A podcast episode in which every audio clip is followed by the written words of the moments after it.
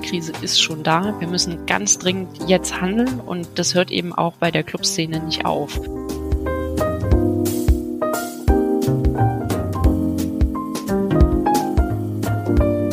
Hallo und herzlich willkommen im Sinneswandel Podcast. Mein Name ist Marilena Behrens und ich freue mich, euch in der heutigen Episode zu begrüßen. Werbung. Der Werbepartner der heutigen Episode ist Dilly Socks.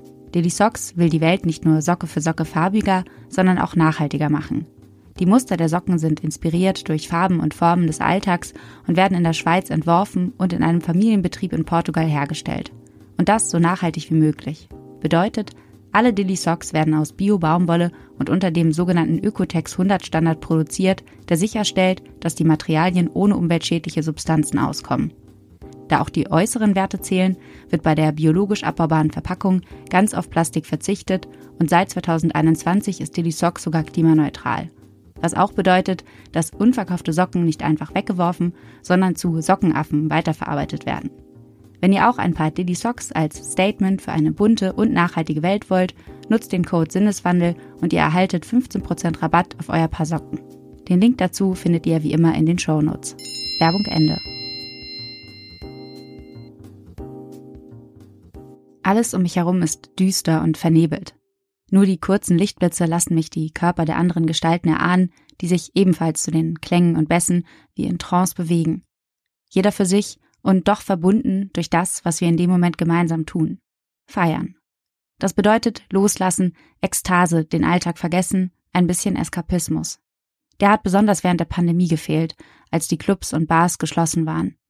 Erst langsam geht es wieder los, vorsichtig tasten wir uns wieder heran an das, was einmal so selbstverständlich war. Sich in einer Masse bewegter Menschen aufzulösen, in und mit der Musik gemeinsam den Hedonismus zu frönen und für einen kurzen Augenblick einmal alle Sorgen über Bord zu werfen. Aber geht das noch? Ging das jemals? Der Klimawandel ist uns stets auf den Fersen, auch beim Feiern. Allein an einem einzigen Wochenende verbraucht ein kleiner Berliner Club so viel Strom wie ein Single-Haushalt in einem ganzen Jahr. Klar, eigentlich ganz logisch. Auch beim Feiern entstehen CO2-Emissionen, die lassen sich nicht einfach wegtanzen. Aber darauf verzichten, das ist auch keine wirkliche Option. Denn Clubkultur ist eben Kultur und damit, entschuldigt den Ausdruck, systemrelevant. Aber was ist dann die Lösung? Wie kann zukunftsfähiges Feiern aussehen, das nicht die planetaren Grenzen sprengt, ohne dass dabei der Spaßfaktor flöten geht? Ganz einfach, indem wir feiern, als gäbe es einen Morgen. Der Überzeugung ist jedenfalls Konstanze Meyer.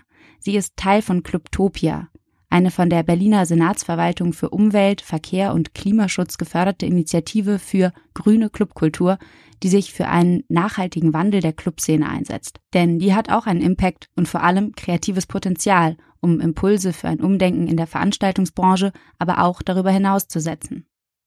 Klingt gut, aber auch ein wenig nach Utopie. Um zu erfahren, wie solch ein Sinneswandel gelingen kann, habe ich mir Konstanze Meyer, Projektleiterin von Clubtopia, in den Podcast eingeladen. Wer nach dem Gespräch keine Lust auf zukunftsfähiges Feiern hat, ist selbst schuld. Viel Spaß beim Zuhören.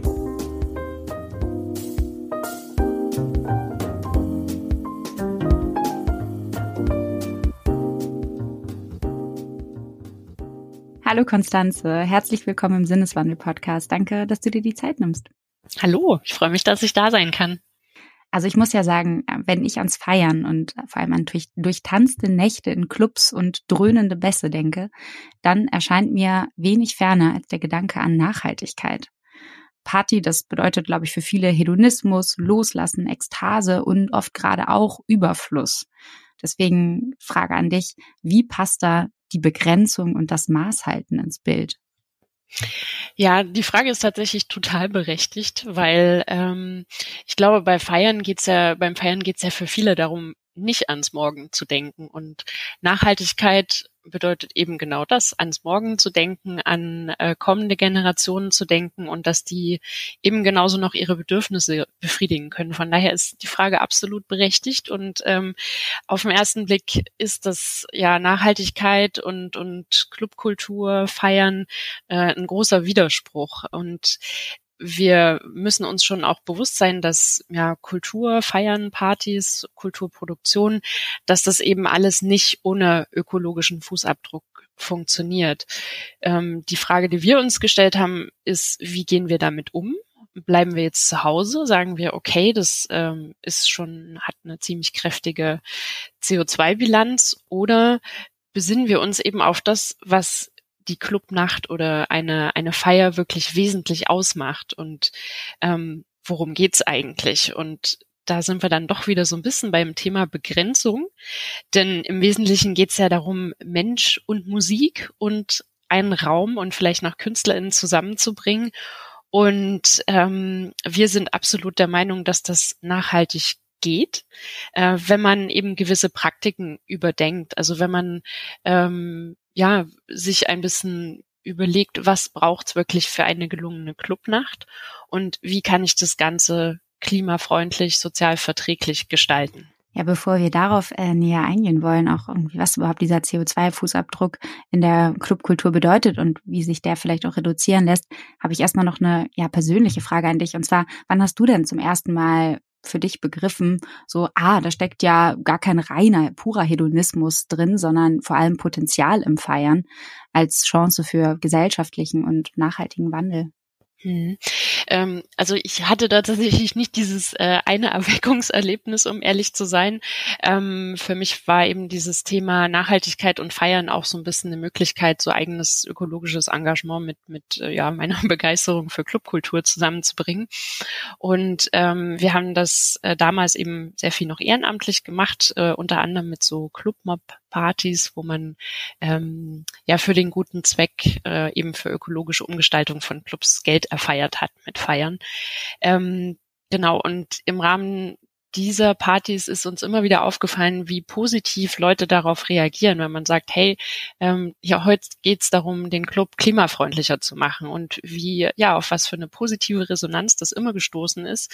Äh, und da war so das Bauchgefühl eigentlich immer, nee, das interessiert die Leute schon, ähm, aber man muss es ihnen vielleicht so ein bisschen einfacher machen. Und bestätigt bekommen habe ich das dann tatsächlich nochmal im Rahmen einer Befragung, die ich äh, bei meiner Masterarbeit gemacht habe und ich äh, bin unter anderem auch in Clubs gegangen und habe dort eben Leute befragt, äh, interessiert ihr euch für Nachhaltigkeit und wie sieht's mit Nachhaltigkeit im Nachtleben aus?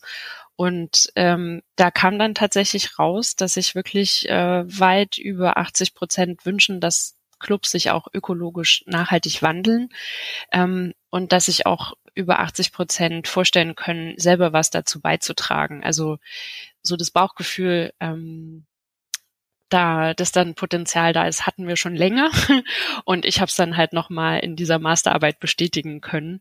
Und ähm, ja, wenn man mal ein bisschen genauer hinguckt, es gibt ja eine ganze Menge auch schon ja altruistische Aktivitäten, die so in der Clubszene stattfinden. Ne? Wenn man an Soli-Partys denkt oder an Clubs, die Spenden sammeln für verschiedene Organisationen ähm, oder die sich auch in ihrer Nachbarschaft einsetzen. Also wenn man genauer hinguckt, dann sind ist die ganze Clubszene gar nicht so ähm, hedonistisch, wie man ihr das immer unterstellt. Und es ging ja auch schon immer darum, eben bestimmten Subkulturen oder auch ähm, ja, Gruppen, die sonst halt in der Gesellschaft nicht so viel Platz finden, Raum zu geben. Ne? Also es ist, es ist schon immer irgendwo eine Kombi gewesen aus, aus Spaß haben, aber auch Raum bieten für, ja, unterschiedliche altruistische Zwecke.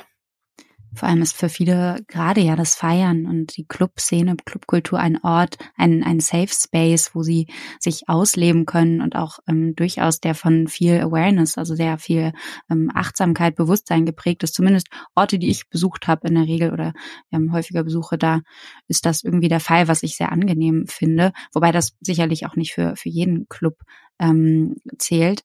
Aber bevor wir jetzt zu den, zu den, zum Wandlungspotenzial äh, kommen, nochmal die Frage, einen Schritt zurück. Ähm, Wie groß ist denn der CO2-Fußabdruck von so einem durchschnittlichen Club? Ich habe nur gelesen, dass irgendwie ein, ähm, ja, ein kleiner Berliner Club irgendwie so viel Strom verbraucht, irgendwie an einem Wochenende wie ein Single-Haushalt in einem Monat. Aber was gibt es darüber hinaus noch so für Zahlen? Ich habe da nicht so viel finden können. Hm. Ja, wir haben tatsächlich leider auch keine komplett umfassende Studie von, von allen Clubs und ähm, wirklich verlässlich ähm, können wir auch immer nur auf die ähm, ja auf die Energiebilanzen gucken, also sprich, wie viel Strom haben die verbraucht. Hm.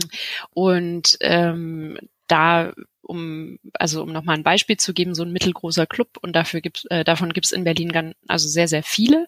Ähm, hat einen ähm, Emissionsausstoß von etwa 30 Tonnen CO2 im Jahr. Ähm, und das ist, klingt jetzt erstmal nicht so viele, wenn man es dann aber mit der Anzahl der Spielstätten multipliziert, ist es natürlich doch eine ganze Menge.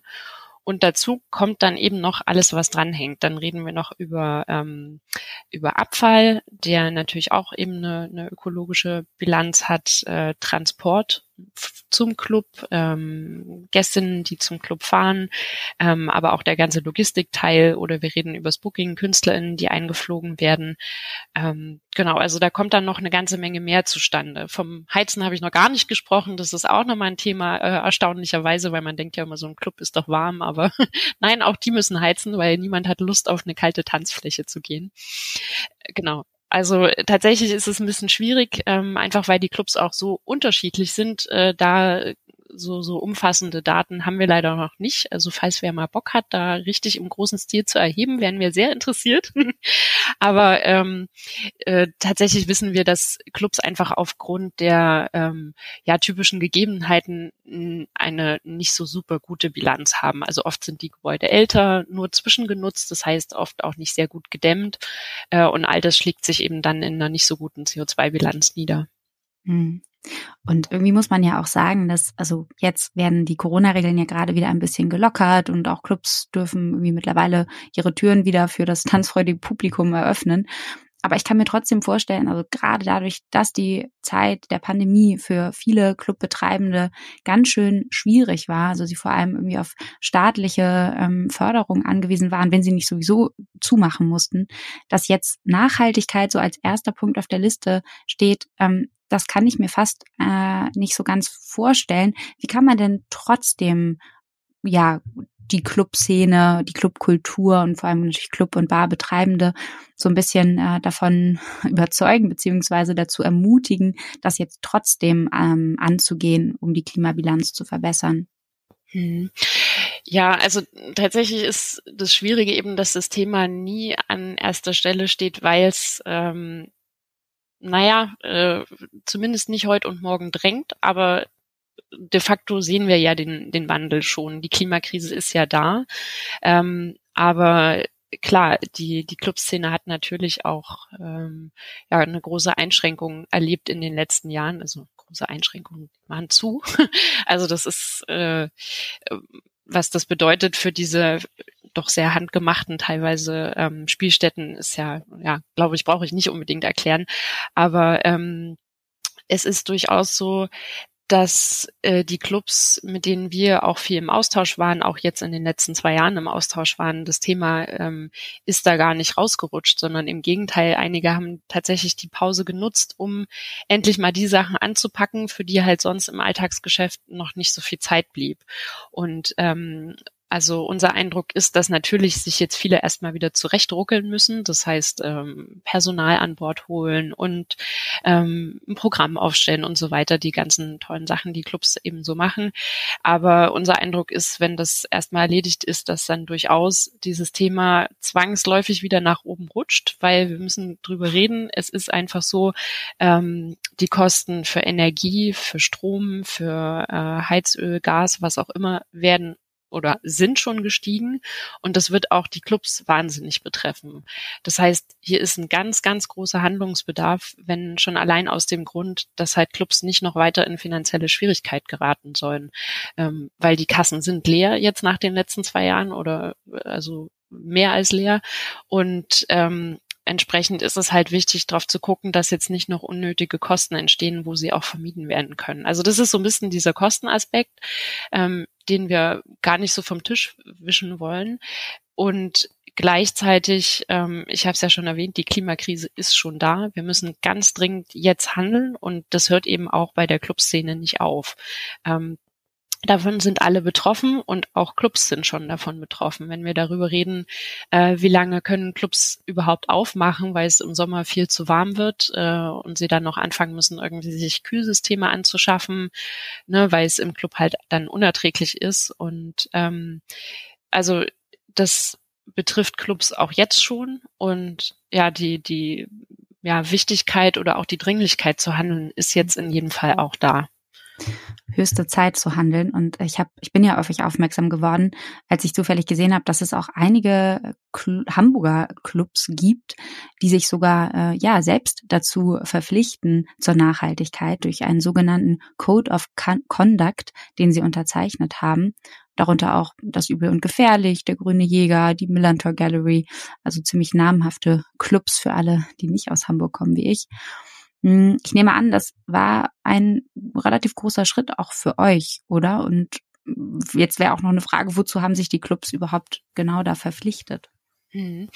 Ähm, vielleicht so ein bisschen für den für den äh, Kontext. Also die der Code of Conduct ist ähm, seit äh, 2019 im Rahmen des ähm, Clubtopia-Projektes entstanden und wir sind tatsächlich äh, letztes Jahr im Herbst mit äh, vier Berliner Clubs gestartet und ähm, so ein bisschen zum Hintergrund der der Code of Conduct war schon immer so gedacht, dass äh, auch Clubs sich daran inhaltlich beteiligen konnten. Also dass wir eben nicht gesagt haben, so, wir sind jetzt hier der BD und wir sagen euch, wie das zu laufen hat mit dem äh, ökologischen Handeln, sondern dass wir eben diese Ziele, die im Code of Conduct enthalten sind, gemeinsam mit den Clubs erarbeitet haben. Und ähm, tatsächlich kam dann äh, aus Hamburg die Anfrage vom Clubkombinat, ob sie diesen äh, Code of Conduct auch übernehmen können. Und dann haben wir natürlich gerufen, hurra, sehr gerne, weil je mehr davon teil werden, je mehr da mitmachen, umso sinnvoller ist es ja.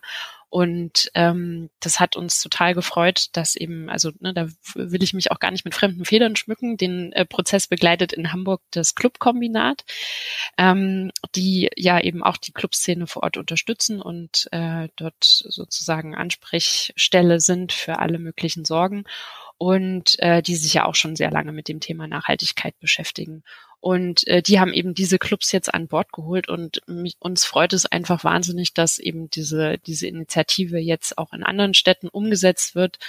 Und wie schon gesagt, je mehr dabei sind, umso besser. Und um jetzt auf deine Frage zurückzukommen, wofür haben, wozu haben sich die Clubs jetzt eigentlich verpflichtet? Ähm, es geht tatsächlich darum, ähm, dass diese Clubs auch nicht sagen, dass sie schon perfekt sind und sich selber einen grünen Stempel aufdrücken, sondern sie verpflichten sich dazu, bestimmte Ziele zu verfolgen ähm, und diese Ziele dann auch einzuhalten. Und das heißt ähm, beispielsweise, dass sie zu 100 Prozent äh, Ökostrom beziehen, dass sie Abfall reduzieren, zum Beispiel durch Mehrwegsysteme, dass sie ähm, ihr grünes Engagement Engagement auch nach außen tragen und äh, auch ihre MitarbeiterInnen mit einbinden, ihre Gästinnen mit einbinden und ähm, sich eben in verschiedenen Bereichen zu sehr konkreten Zielen verpflichten. Also um auch mal ein Beispiel zu nennen aus dem Bereich Wasser, also sie verpflichten sich auch zu Wassereinsparungen in, ja, in einem bestimmten Bereich. Und wir haben eben versucht, gemeinsam mit den Clubs die Ziele so konkret wie möglich zu formulieren. Ähm, damit man hinterher halt auch messen kann. Hat es geklappt? Hat man diese Ziele wirklich erreichen können? Und ähm, uns, also geht es immer wieder darum zu sagen, es ist nicht wichtig, dass ihr perfekt seid, aber es ist wichtig, dass ihr kontinuierlich dran bleibt und euch auch immer wieder neue Ziele setzt. Und ähm, uns war so, oder uns widerstrebte so ein bisschen zu sagen, okay, es gibt dann eine, eine dicke Zertifizierung mit einem, weiß ich nicht, 500-seitigen Fragekatalog. Und dann sagt hier der Umweltverband, das ist jetzt ein grüner Club. Und ich glaube, das Resultat wäre gewesen, keiner hätte diese Zertifizierung, weil es einfach sehr schwer ist, sowas zu erreichen. Und deswegen gibt's halt diesen Code of Conduct. Und das Schöne ist ja auch, dass ihr mit Clubtopia den der Clubkultur, den Clubbetreibenden ja auch durchaus zur Seite steht und die begleitet, indem ihr Wissen vermittelt, indem ihr eng mit denen zusammenarbeitet. Hm, Und äh, ich habe gesehen, dass ihr sowas zum Beispiel wie einen Green Club Guide und auch Future Party Labs anbietet. Ähm, vielleicht magst du noch mal erzählen, was es damit so auf sich hat, also was ihr da ganz konkret bei Clubtopia eigentlich macht. Mhm. Ja, also tatsächlich geht's immer wieder darum, mit, mit Wissen in allen Formen zu unterstützen. Und das geht los tatsächlich mit äh, Vorortberatungen, also Energieberatungen, äh, wo wir uns die Clubs anschauen und halt gucken, was ist für eine Technik da, äh, speziell eben so gering investive Maßnahmen wie äh, Kühlschränke tauschen oder Leuchtmittel tauschen. Ähm, da schauen wir halt gezielt drauf und erstellen dann halt eine Bilanz und Empfehlungen. Ähm, Genau, dann bieten wir halt auch Workshops an in allen möglichen Formaten, also sei es jetzt direkt in Clubs oder auf anderen Veranstaltungen, wo wir halt sagen, okay, wir ähm, schauen mal, was, was die Leute brauchen, was sie von uns wissen wollen und bieten dann da gezielt Wissen an. Und ähm, genau, wir haben auch dieses äh, Future Party Lab schon relativ lange in Betrieb sozusagen. Das gibt's schon seit äh, 2015 eigentlich. Haben wir dann in unterschiedlichen Formaten nochmal durchgeführt. Und da geht's tatsächlich darum, äh, Innovationen zu schaffen, also neue Lösungen zu finden, die speziell in der Clubszene ähm, entstehen und Anwendung finden. Das heißt, äh, wir haben halt oft festgestellt, dass es äh, schon Lösungen gibt für Nachhaltigkeit, äh, dass die aber oft aus verschiedenen Gründen in der Clubszene nicht so richtig funktionieren. Und deswegen haben wir halt gesagt, hey, es braucht ein Innovationslabor, wo wir Menschen aus der Szene mit ähm, ja, Expertinnen der Nachhaltigkeit zusammenbringen, wo die halt gemeinsam dann ja neue Ideen entwickeln und, und auch so ein bisschen ko-kreativ sich neue Lösungen ähm, ja, entstehen lassen. Und genau darüber hinaus haben wir diesen äh, Green Club Guide äh, gemeinsam auch mit der Clubkommission erarbeitet, ähm, wo es tatsächlich darum geht, dieses ganze Wissen, was halt schon da ist, nochmal zu bündeln und wirklich äh, zielgruppenspezifisch, also für Clubs aufzubereiten. Da sind wir halt wirklich so Schritt für Schritt die einzelnen Bereiche von der Bar bis, ähm, weiß ich nicht, zum, zum Backstage-Bereich mal durchgegangen, haben halt geguckt, was kann hier tatsächlich gemacht werden, um äh, ökologisch äh, sich sinnvoll zu äh, umzugestalten. Und ähm, wir haben jetzt in den letzten Jahren das halt auch noch so ein bisschen ergänzt. Also es gibt auch kleine Erklärvideos, die man sich dazu angucken kann und Infografiken, so dass es halt auch ein bisschen nett aufbereitet ist. Sehr toll. Das alles verlinken wir natürlich in den Show Notes. Und das Ganze, was ihr macht, das geschieht ja so ein bisschen unter dem Motto Feiern, als gäbe es einen Morgen. Hm, das gefällt mir ganz gut, weil zum zukunftsfähigen Feiern gehört neben der Einhaltung planetarer Grenzen auch soziale Gerechtigkeit und wirtschaftliche Tragfähigkeit. Ähm, wie sollte sich denn diesbezüglich deiner Meinung nach das Nachtleben oder was kann sich da noch verändern? Hm. Ähm, also zum, zum Hintergrund so ein bisschen bei Clubtopia unser starker Fokus ist halt auf, auf ökologischen Maßnahmen, aber die lassen sich natürlich oft von der Wirtschaftlichkeit und auch von der sozialen Dimension nicht trennen und das finden wir auch ganz sinnvoll so.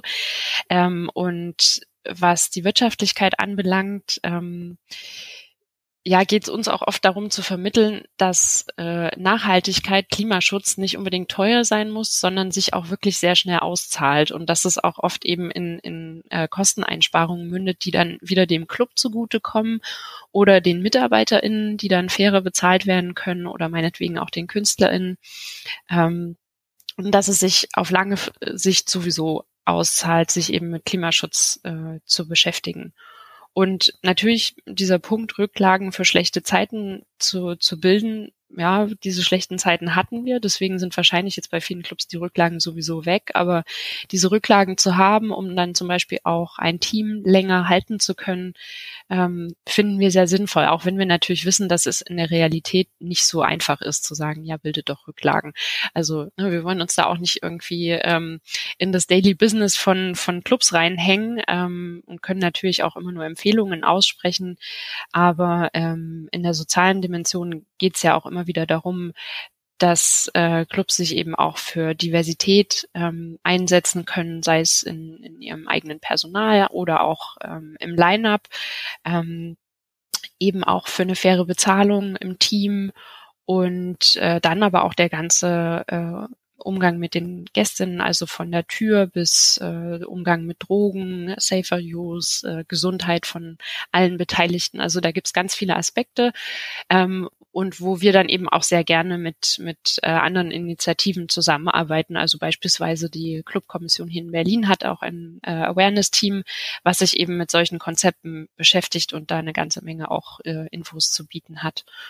Und genau, also für uns ist das so ein Aspekt, der immer mitgedacht wird und oft greifen eben verschiedene Maßnahmen die jetzt ökologischer Natur sind, auch ineinander mit, mit äh, wirtschaftlichen und, und sozialen Maßnahmen. Aber eine ganze Menge, die auf jeden Fall da auf äh, Clubbetreibende zukommt. Aber es kann ja auch Spaß machen, sich damit auseinanderzusetzen und man ist damit ja nicht alleine zum Glück. Trotzdem würde mich noch interessieren, was kann denn die Partymeute, also wir als BesucherInnen von Clubs, Bars und Festivals, was können wir zu diesem Wandel beitragen? Tatsächlich mehr, als äh, man zuerst denken würde. Ähm, also es geht eigentlich schon los mit der Anreise. Das ist ähm, tatsächlich was, was man gar nicht vernachlässigen sollte. Ähm, klar, die meisten bewegen sich irgendwo im städtischen Raum und kommen dann mit mit öffentlichen Verkehrsmitteln oder ähm, teilen sich ein ein, äh, ein Auto oder ähm, wie auch immer.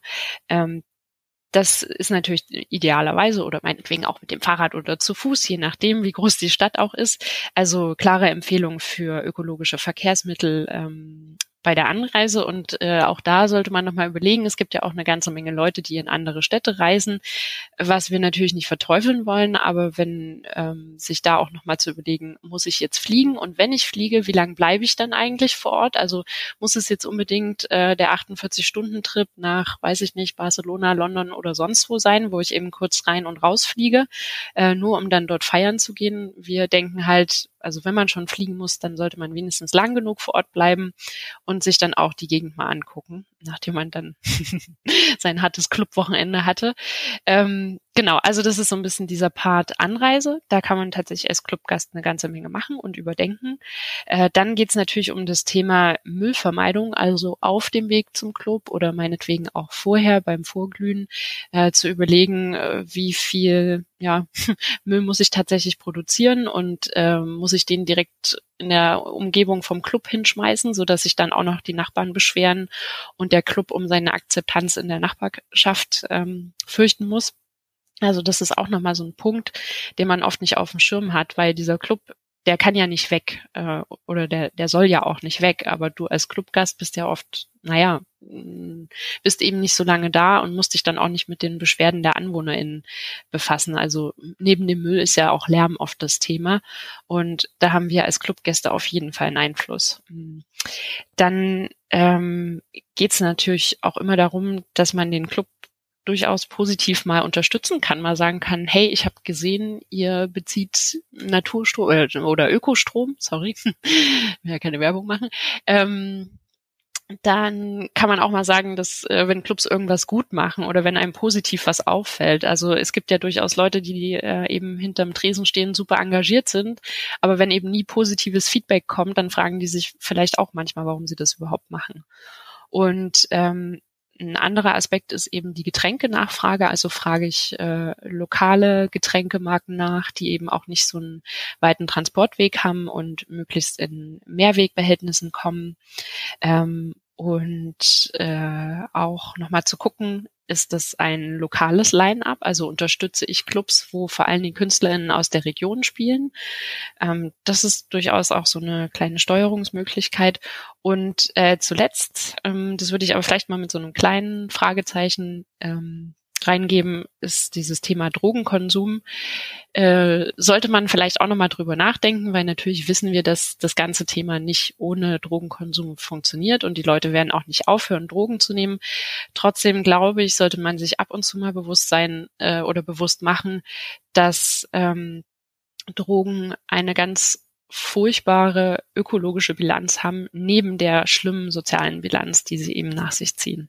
Und äh, ob man dann vielleicht nochmal überdenkt, wie oft, wie viel und, und wann und welche Droge man so zu sich nimmt. Das sind auf jeden Fall eine ganze Menge Aspekte, die ich auch bei meinem nächsten äh, Clubbesuch berücksichtigen werde oder zumindest werde ich das im Hinterkopf haben. Ähm, und äh, bevor wir jetzt mit all den Maßnahmen enden, habe ich noch eine ganz persönliche Frage an dich und zwar, ähm, worauf hast du dich denn am meisten gefreut oder freust dich vielleicht noch jetzt, wo die Clubs wieder aufmachen, auf deinen nächsten oder vielleicht ersten Besuch? Ja, ich freue mich tatsächlich drauf, mal wieder ähm, dieses Rundumgefühl oder Rundumerlebnis zu haben, dass man wirklich von allen Seiten mit Musik bedröhnt und bebasst wird. Darauf freue ich mich wahnsinnig und das halt auch in, in netter Gesellschaft, wo eben die Menschen mit ja miteinander die Musik feiern und ähm, ja, dieses ganz besondere Gefühl, was man eben nicht zu Hause herstellen kann, weil es einfach nicht das gleiche ist. Darauf freue ich mich ganz besonders. Dem kann ich mich absolut anschließen und bedanke mich in dem Sinne ganz doll bei dir, Konstanze, für diesen Einblick und ähm, ja, wünsche dir viel Freude beim, beim nächsten Partybesuch bei mir beim Feiern. Vielen Dank, schön, dass ich da sein durfte und äh, danke auch für die spannenden Fragen. Ich danke auch euch fürs Zuhören und hoffe, ihr konntet aus dem Gespräch mit Konstanze etwas für euch mitnehmen. Wenn euch die Episode gefallen hat, dann teilt sie gerne mit Freunden und unterstützt uns. Das geht ganz einfach via Steady oder indem ihr uns einen Betrag eurer Wahl an paypal.me slash sinneswandelpodcast schickt. Alle weiteren Infos und Links findet ihr wie immer in den Shownotes. Mein Name ist Marilena Behrens. Ich freue mich aufs nächste Mal. Bis bald im Sinneswandel-Podcast.